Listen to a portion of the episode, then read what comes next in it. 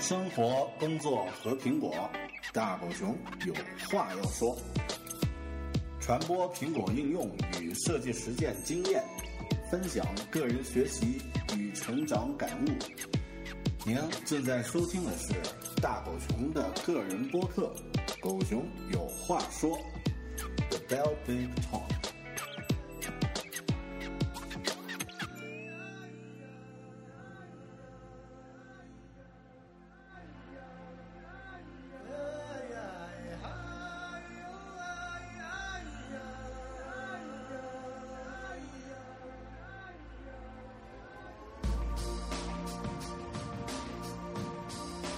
大家好，欢迎收听个人播客《狗熊有话说》The Bell Big Talk，我是主播大狗熊。细心的朋友可能已经注意到，咱们这期节目的标题和以往的略有不同。在这期节目的期数之后呢，有一个关键词，最后才跟上这个具体节目的名称。今天的这个关键词呢，叫阅读。为什么会有这样的变化呢？啊，我从头说起吧。在《狗熊有话说》里面呢，经常会分享一些涉及到阅读、涉及到旅行，或者是这个其他方面各个方面的一些呃一些分享。分享的题目呢，实际上是和我自己一些阶段性的啊经历、感受和体体会有关。啊，比方说，在阅读完一本比较好的书之后呢，可能我会专门做一期节目，来分享这本书的阅读的感受和呃过程中的一些体会。那如果是在这个旅行之后呢，可能我会单独录一期和旅行有关的节目。所以呃，咱们这个节目并没有特别具体的这个定义啊，这个类别。那去年呢，呃，是二零一二年的时候呢，我总结整理过自己的这个阅读，就发现呢，在二零一二年呢，我的阅读数量特别特别惨。整个二零一二年呢，我总共只读过十四本书，其中呢还有这个一本是漫画，啊，呃，相当于平均大概一个月可以看一本书。那其中有三本小说呢，是在这个交通工具上，就是等飞机的时候呢，去去看完的。呃，把这些时间都刨开来看呢，这个二零一二年呢，我的自我学习的这个阶段呢，就明显的打了个折扣。嗯，当然这个和现在这个碎片化生活的这个状态有关，和微博、微信啊这些碎片式的。呃，社交工具分散了我们自己的这个精力有关系，但是我觉得呃呃还是应该对自己的标准要高一些。那这个，所以今年呢，我给自己定的目标呢是每个月看四本书。呃，到这个现在是六月份，到六月份呢，这个目标呢实际上还没有达到。啊，但是比较欣慰的是呢，到六月份这个时间段呢，啊，我看了十八本书。那，呃，应该算是，呃，比去年一整年的这个，呃，阅读量呢有有增加。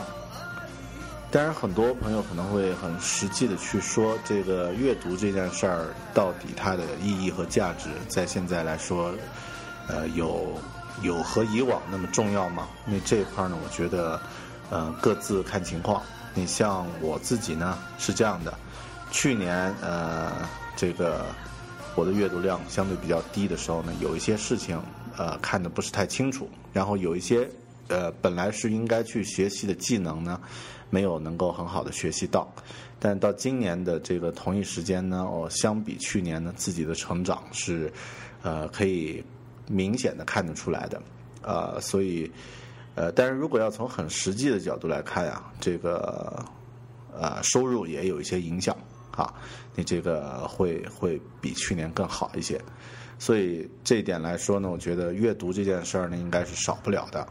呃，所以我们呃可能会先从阅读还有旅行开始呢，把咱们的常规节目挂上一个标签，这样的话呢，也便于呃第一次收听的这个朋友们呢，能够快速的找到自己喜欢的类型。当然，我个人是很希望，呃，大家每一期都听啊，但是这个不太现实啊。那你可以挑选自己比较感兴趣的内容啊，因为我们如果涉及到一些技术类的内容的时候呢，也需要大家每期都听呢，这样的要求勉呃太勉强啊。但是像这个阅读。像这个电影这一类的话呢，我想每个朋友应该都会有自己的感受。那我们可以利用这样的一些这个呃播客的这个形式来和大家分享一下，也希望能够得到大家的一些反馈。所以呢，今天这一期是呃以好书推荐作为一个主题，以后我们。挂上阅读标签的这个节目呢，都会是好书推荐的这个节目，啊，那每一次呢，我都会给大家推荐一本自己确实是读完了的，然后这个有有做这个笔记、有自己的心得感受的这样的一本好书，呃，那预计的目标呢，至少这个一个月要给大家推荐一本，这样的话呢，这个可以保证质量的话。啊，我觉得呃，不妨把这个节目形式呢长期做下去，也就是我们的阅读好书推荐。嗯，好的，那这个是我为什么要录这期节目的啊？为什么要把这个节目标题更换的一个一个最初的一个初衷？那今天呢，聊一聊啊，一本讲这个呃。探险，或者是讲这个跑步这样的一件，呃，貌似很枯燥的一件事儿的一本书。它的名字呢叫《天生就会跑就会跑》，呃，《Born to Run》。啊，它的作者呢叫这个 Christopher McDougall，啊，这个克里斯多夫麦克道格尔。啊，这本书呢，我是在今年购买并阅读的。啊，那。在以前，我曾经录录过一期这个讲跑步的一些心路历程的一期节目，啊，那这一期节目呢，实际上啊，咱们呃范围不会太广，仅仅是讨论这本书而已。呃，好的，那接下来呢就开始具体这本《天生就会跑》这本书的介绍。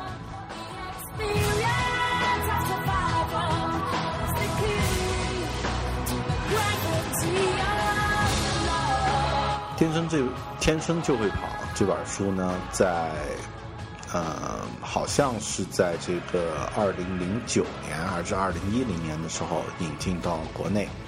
呃，当然它是一本这个非常牛的畅销书。首先，这个作者呢，我觉得就就是一个特别牛的人。作者 Christopher，呃，他虽然是一名记者，听起来好像很普通，但是呢，他的这个生活呢极其酷。呃，从哈佛毕业之后呢，他在美联社做过做记者，呃，那呃是一个不安分的人，前往过这个卢旺达、安哥拉这样的一些战争地段啊，战争地带呢，报道过这个实战，报道过战事，后面呢回到了这个美国呢，还得了一些奖，然后呢，这个为一些杂志供稿，像。现在我们国内也也有的一本这个很不错的杂志《男士健康》，那他也是供稿人。呃，那这个作者他他这个啊他自己很喜欢跑步啊，但是呢，却有一个问题一直困扰着他，因为他身高一米九三啊，然后这个体重九十多公斤，跑步的时候呢，呃。脚部好像是有这个腱鞘炎，还是有呃穿刺，就是一直这个都呃都饱受这个伤病困扰，然后买买了很多的优质的跑鞋，呃也没有解决问题，反而让他的这个运动伤害呢变得更加严重。呃，这个时候呢，通过一些偶然的渠道，他听说呀，在。墨西哥的一个叫铜峡谷的一个与世隔绝的地方呢，啊，居住着一群这个啊隐秘的长跑部族的呃长跑族群。这个族群名字呢叫塔拉马拉啊，他们叫塔拉马拉人。这些人呢，每一个人几乎都是这个长跑高手，啊，每天随便跑几十英里是很正常的事儿。那有的时候一个开心呢，可以跑上这个数百英里的这个这个距离。啊，我们知道数百英里的话，相当于几百公里的概概念。那呃，当然这件事儿听起来特别的令人向往，有点像一个现代的探险故事的一个开头。那为了能够查明这个故事是否真实，然后作为一个这个健康杂志的一个撰稿人，同时呢，也为的呃解决自己这个因为练跑的这个啊运动伤害的问题呢，Christopher 呢就前往通峡谷去了几次，呃，最后呢，他呃如愿以偿见到了这个塔拉马拉人，而且呢，甚至还呃这个因为种种机缘。呃，参加了这个一场不同寻常的长跑比赛，啊，而且呢，在这个过程中呢，得到了很多精神上的感悟。另外呢，结识了一些呃很伟大的这个长跑运动员，呃，也发现了或者说了解到了一个呃进化史上的一个秘密，就是人类天生就会长跑。这个是这本书的一个大概的一个故事。呃，我读完这本书呢，实际上感觉特别，嗯，怎么说呢？就是它虽然是写一个真实的故事，发生在呃实际这个实际时空中的一个由真实的人呃去去参与其中的一个故事，但是作者写的呢，却像一本这个很惊险的探险小说，呃。首先，他去的这个铜峡谷这个地方呢，就是一个非常的呃危险的地方，因为在那儿呢是一个政府的力量无法企及的地方。然后呢，有毒贩啊，有这个逃犯都在那里集中啊，前往那里去这个旅行的话呢，是一件非常危险的事儿。啊，然后他他需要去寻找的这个塔拉马拉人呢，本身是这个呃居无定所，他们到处走。然后呢，呃，与世隔绝，不与外界的人接触，呃，那通过这个，呃，通过种种努力呢，他认识到有一位白人，那这个白人叫卡马洛，啊，那这个白人呢是，呃，可以说是虽然是白人，但是呢却呃和塔拉马拉人呢打成一片，过着当地人的这个生活方式。那最后呢，通过这个白人呢，他呃真正了解了这群人。塔拉马拉人的这个生活的这个状态，而且呢，这个呃和这个卡马洛一起呢，组织了一场这个不以名呃不以名誉、不以这个奖金啊、不以任何噱头为目的的这样的一个不同寻常的一个长跑比赛啊，那就在最艰苦的地方，在山间来进行啊。那这本书呢，是讲述这样的一个故事。这本书出来以后呢，在美国，呃，这个销量可以说是引起轰动啊。具体的数字呢就不说了。那另外呢，作者也曾经参加过我们熟悉的 TED TED 的演讲。大家如果上 TED 的官方网站搜一下他的这个名字，Christopher Christopher McDo 啊 McDonald 啊，这个搜一下他的名字呢，应该可以找得到他的这个演讲。我读这个书的时候，就像刚刚说，就像读一本精彩的探险小说一样，他将真实人物写出了那种电影里面的人物出场的那那个质感。前面呢有烘托，然后呢这个真人每个人的个性呢都栩栩如生。呃，在前几年我看过一本这个同样类似的一本小说啊，一本这个纪实的这个这个书，纪实的传记。啊，也是这个作者通过他高超的这个写作手段呢，让真实的人写的显得那么的有魅力。这本书叫《把妹达人》，啊，英文叫《The Game》，也是美国的一个畅销书。呃，当然我在阅读这本书的最初目的呢，实际上并不是为了一段呃练习般的冒险去看一个漫冒险故事的。因为呃，首先关于跑步的书呢，实际上可以选择的并不多。那其他几本我们呃，我我觉得值得看的呢，我都看过了。像之前给大家推荐过的乔治·希恩的《跑步圣经》，还有这个村上春树的《当我谈谈跑步时，我谈些什么》。呃，这两本书呢都是必须去看的，作为喜欢跑步的人必须去看的。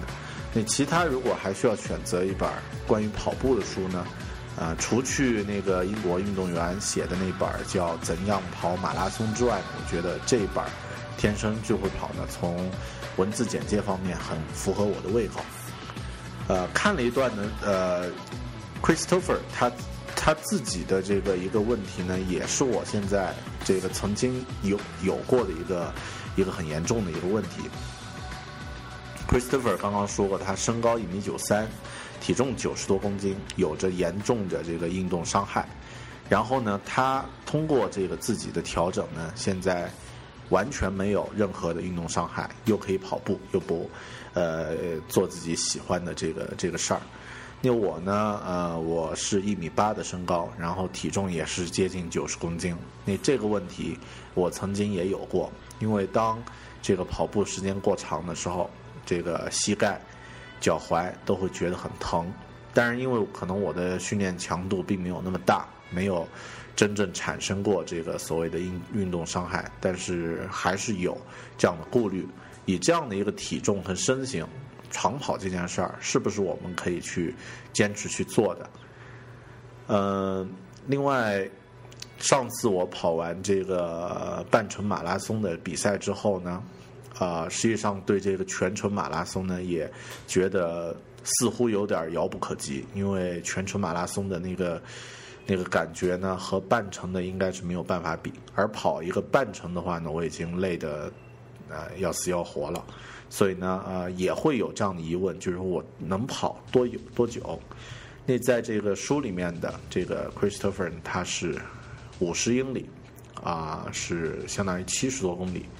那这个是是呃是他跑的距离，那我能不能也达到这样的一个程度啊？在阅读这个书的时候呢，我就有这样的疑问。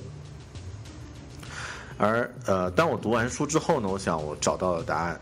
呃，其实这本书里面呢，呃，能够得到的东西呢，有一些是关于运动学和健康方面的建议，但是这些建议呢，只占几页的篇幅。其他呢，更多是一种这个呃，关于如何认清自我，关于一些这个呃，我们为什么跑步这样的一些哲学上的一些一些认识吧。长跑这件事儿呢，我觉得是一件近乎于冥想的一种体验啊，我也更愿意把跑步作为一种修行。人为什么要跑步？为什么有的人在跑步的？状态中可以变得很开心啊！我自己也曾经体验过那么几次，在跑步的时候呢，自己会很开心。呃，世界上还有其他什么动物是会这个出于开心，或者是出于这个社交的目的聚到一起跑上个二三十公里？似乎没有。呃，为什么有的跑步的人在生活中人格那么伟大啊？然后在跑的这个状态中呢，你会想些什么？会做些什么？呃，所以，因为我自己没有参加过全马，没有参加过这个百公里以上的这种极限跑步，所以我没有经历过书书里面提到的那些具体的体验。但是呢，呃，因为这本书的这个描述呢，呃，那些不一样的人，那些不一样的经历，也可以打开我的视野，让我们知道。生活呢，并不是只有你脚下的那一小片地面，所以呢，应该把头抬起来，看向远处，你就可以一直跑下去。这是我读完这本书的感受。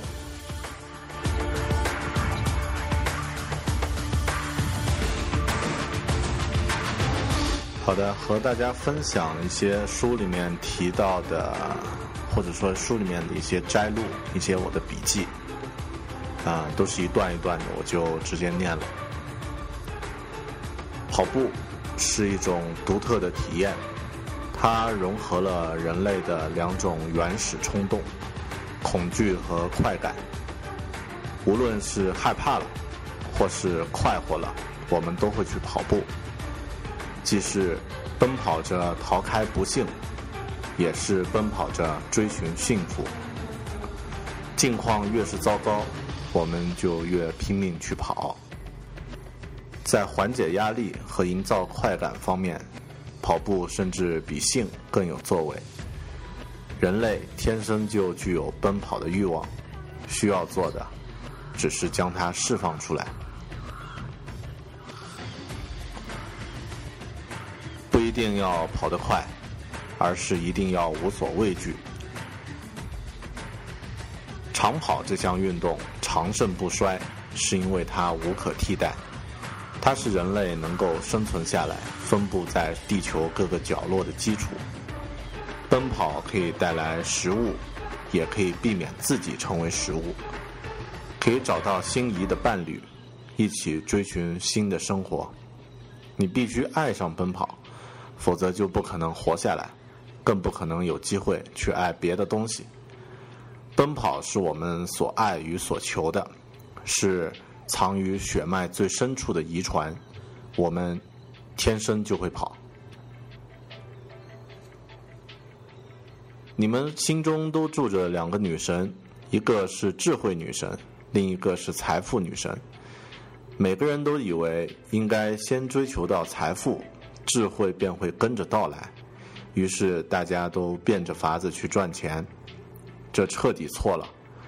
你必须先爱上智慧女神，把所有精力投注到她的身上，那样财富女神会感到嫉妒，主动来追求你。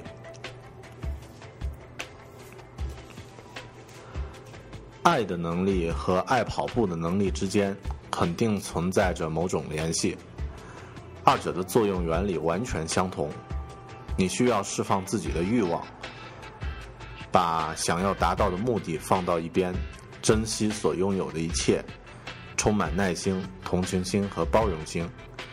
没有爱，我们不会出生；没有跑，我们无法存活。所以，当我们擅长其中一种时，或许也会自然而然的擅长另一种。面对疲劳，你不能退缩，而是要全身心的拥抱它。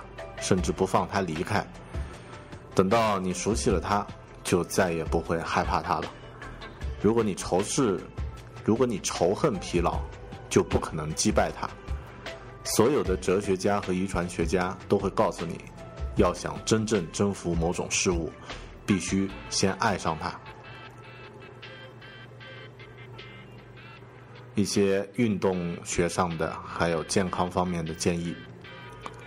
奔跑的正确姿势，世界顶尖长跑选手的奔跑姿势同幼儿园小孩的一模一样。他们挺直后背，头颈保持稳定，肘部带动双背，大幅摆动，双脚着地之后立即向后发力踢向臀部，弯曲膝盖着力时先下前脚掌，抬脚时足跟几乎踢到臀部。通过这种大幅度弯曲的缓冲来减少自己呃身体所承受的啊冲力。嗯，如果想要消耗脂肪而不是消耗糖原来提供跑步的能量，就必须把运动强度控制在有氧阈之内。每七名死于癌症的患者中，就有一名是因为体脂含量过高而发病的。减少体脂可以降低患癌的风险。怎么减少呢？他举了几个很简单的心得：呃，少吃东西，不要每顿都吃的很饱，啊，吃高热量啊，吃高质量的食物，就是指像这个有机食品，像。呃，这个粗粮等等，纤维质啊，这些这些食物，然后呢，吃清淡一点。最后，他给了一个很有用的建议：早餐，早餐试着吃沙拉。呃，没有了。另外，关于这个跑步的其他的一些句子，我觉得也很值得去说的。呃，还有一句：赛跑。与其说是为了跑得更快，不如说是为了彼此更接近。心中想着别人的时候，最容易进入忘我的状态。最后呢，在这本书的结尾的时候呢，是由书中的一名主角卡巴洛对想要为他提供赞助的赞助商说的一段话。他是说：“呃，我不需要赞助，谢谢了。我只想让人们来这里，来这里跑步、聚会、跳舞、喝酒，和我们待在一起。跑步并不是为了怂恿别人买什么产品，哥们儿。”跑步应该是一种自由。这些呃简单朴实又比较呃值得去回味的句子呢，就是从这本书里得来的。呃，顺便说一下，好像在呃国内现在卖的很火的一一双五指鞋，叫 V Vgram，呃，这个五指鞋的呃。发布的发卖的时候呢，经常会用这本书来作为，呃，它的一个赠品。在这本书里面呢，的确其实也提到了五指鞋，他用了两三页的篇幅提到了这个五指鞋和他的这个穿着者的一些故事。因为参加了这个书里描写的那段艰苦的长跑的运动员呢，有一位。呃，也是性格特别鲜明的一个人呢，叫光头 Ted。啊，这个人呢，他也有过和这个作者一样的经历，但是呢，他是五指鞋，或者说他是这个光脚跑步的坚定拥护者。呃，他跑步的时候呢，实际上以前也是和很多啊西方国家的选手一样啊，他们训练。然后呢，标准化，结果呢，脚上呢就受伤了。那为了矫正这个脚上的伤痛呢，就购买高级的跑鞋，啊，还是一样的，伤痛呢更加严重。那这个光头 Ted 呢，他也是这样。那最后呢，这个他的脚疼的，呃，都无法走路，啊，就狠狠心从瑞士买了一双三百美元的定制的弹簧鞋，就相当于是两千多块钱一只。啊，那这个呃很贵的一双鞋，结果拿拿来这双鞋呢，穿穿了走了十多分钟，好像跑了十多分钟呢，就让他觉得想把自己的脚割掉那种疼啊，那呃，于是他跑跑步跑到一半呢，觉得很不舒服，就把这个鞋直接脱下来，拿在手里，然后呢光着脚啊这个走回家，呃，但这段距离呢很奇怪，就是光脚走路的时候，他的脚不疼了。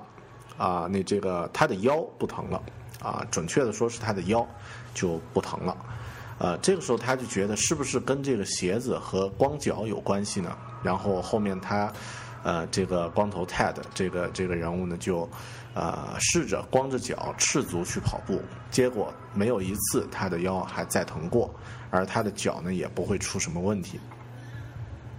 呃，后面他得出了一个结论，啊，我们人。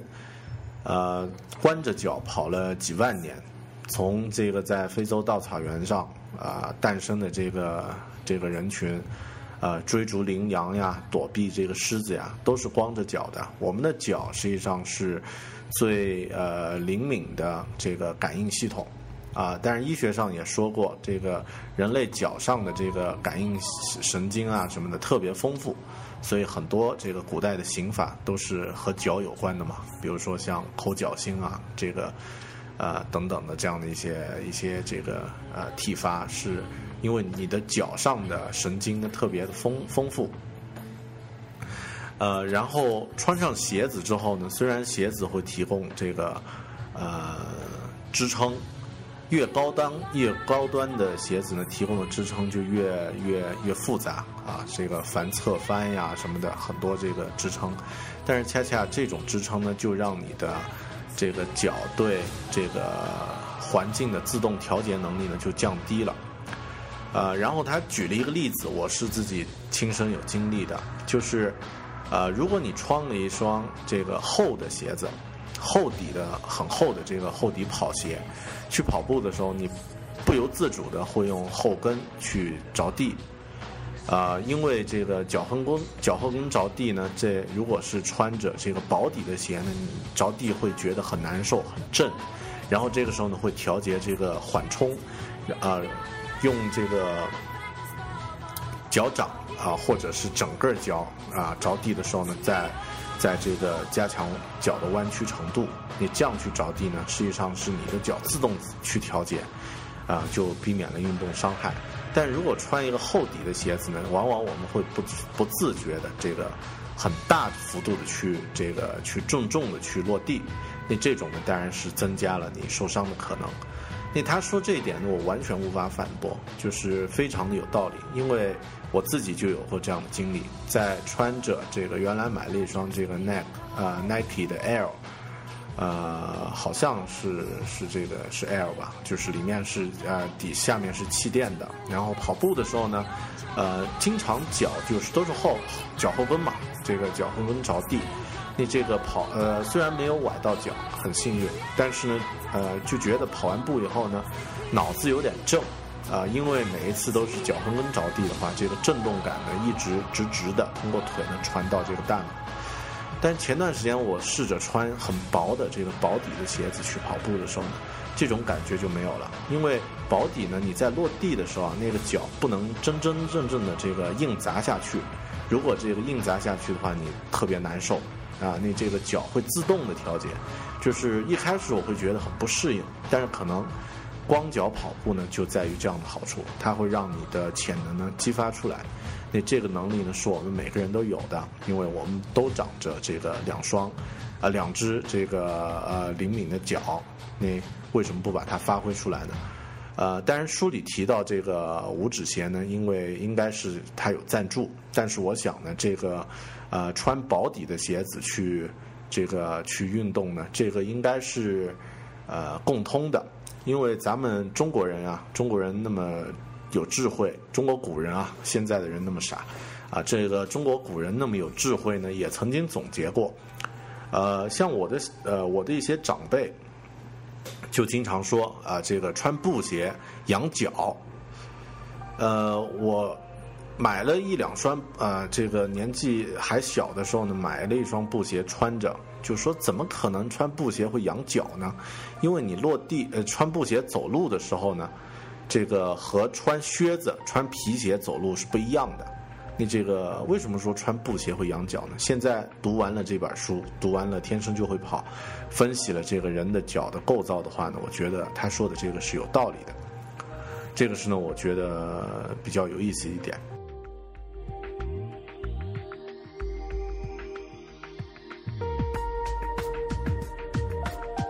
呃，另外他说了，在书里呢，他提到了一位从事这个生物研究的一个学者的发现。当然，时间关系，另外我也不想这个照着书念啊，那这个就简单说一下，就是这个呃研究员呢，他发现这个很多动物在运动的时候，比如说像兔子、像猎豹这些动物呢，在运动的时候呢。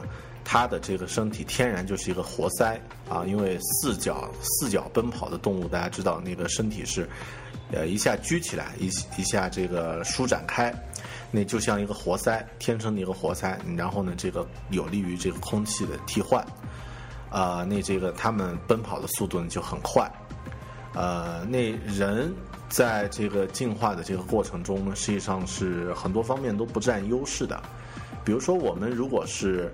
呃，爬着啊，在四脚着地的这种啊这种生活状态呢，跑步的速度呢可能会呃像这个像猎豹呀这些的这个比不上，比不上它们的速度。那另外呢，也没有像这个大猩猩这种呃强壮，但大猩猩跑得特别慢啊。那为什么我们能够呃这个进化到现在？而且呢，为什么？从猴子进化到人的这个时候，从猿猴进化到人的时候呢，会站起来呢？啊，那它的一个生物学上的一个结论是为了获得更多的氧气啊，通过这个站立的话呢，解放你的这个呃呃胸肺啊，可以把氧气呢这个呃调动起来，然后呢可以给自己的大脑和身体更多的供氧。呃，那这个是他的一个研究研研究的一个结果。那另外一个结论呢，就是，呃，我们如果是从事长长距离的跑步的话呢，实际上，啊，是是可以存活下来。因为像古代的这个，呃，近代的一一个人种叫尼安尔特人，那他实际上是灭绝了。随着这个呃猛犸象啊，这这些动物的灭灭绝呢，他们也灭绝了。那呃现现在这些人呢，觉得实际上已经不是尼安尔特人。